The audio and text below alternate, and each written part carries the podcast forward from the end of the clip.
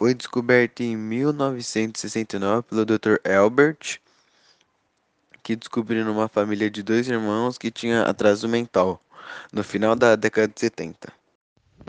Esses sintomas, no entanto, são bastante frequentes em muitas outras condições, razão pela qual o diagnóstico da síndrome do X frágil nem sempre ocorre rapidamente. Estudos atuais apontam que a doença afeta um em a cada 4 mil meninos e uma em a cada 6 mil meninas. Essa síndrome resulta de uma mutação no gene FMR1 que altera na quantidade de CGG que faz parte do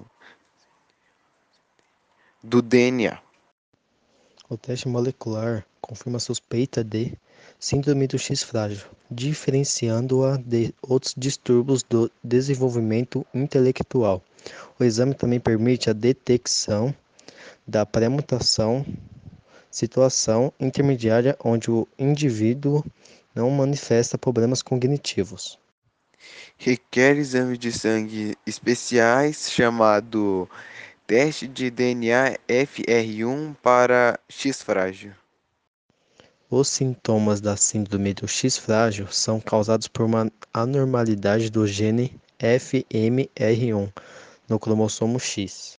As principais dificuldades que essa síndrome traz é na é no aprendizado e na fala. O tratamento depende da gravidade. É possível utilizar terapia para tratar deficiências de aprendizagem. Medicamentos podem ser usados para tratar transtornos de humor e ansiedade. O tratamento pode ajudar, mas essa doença não tem cura.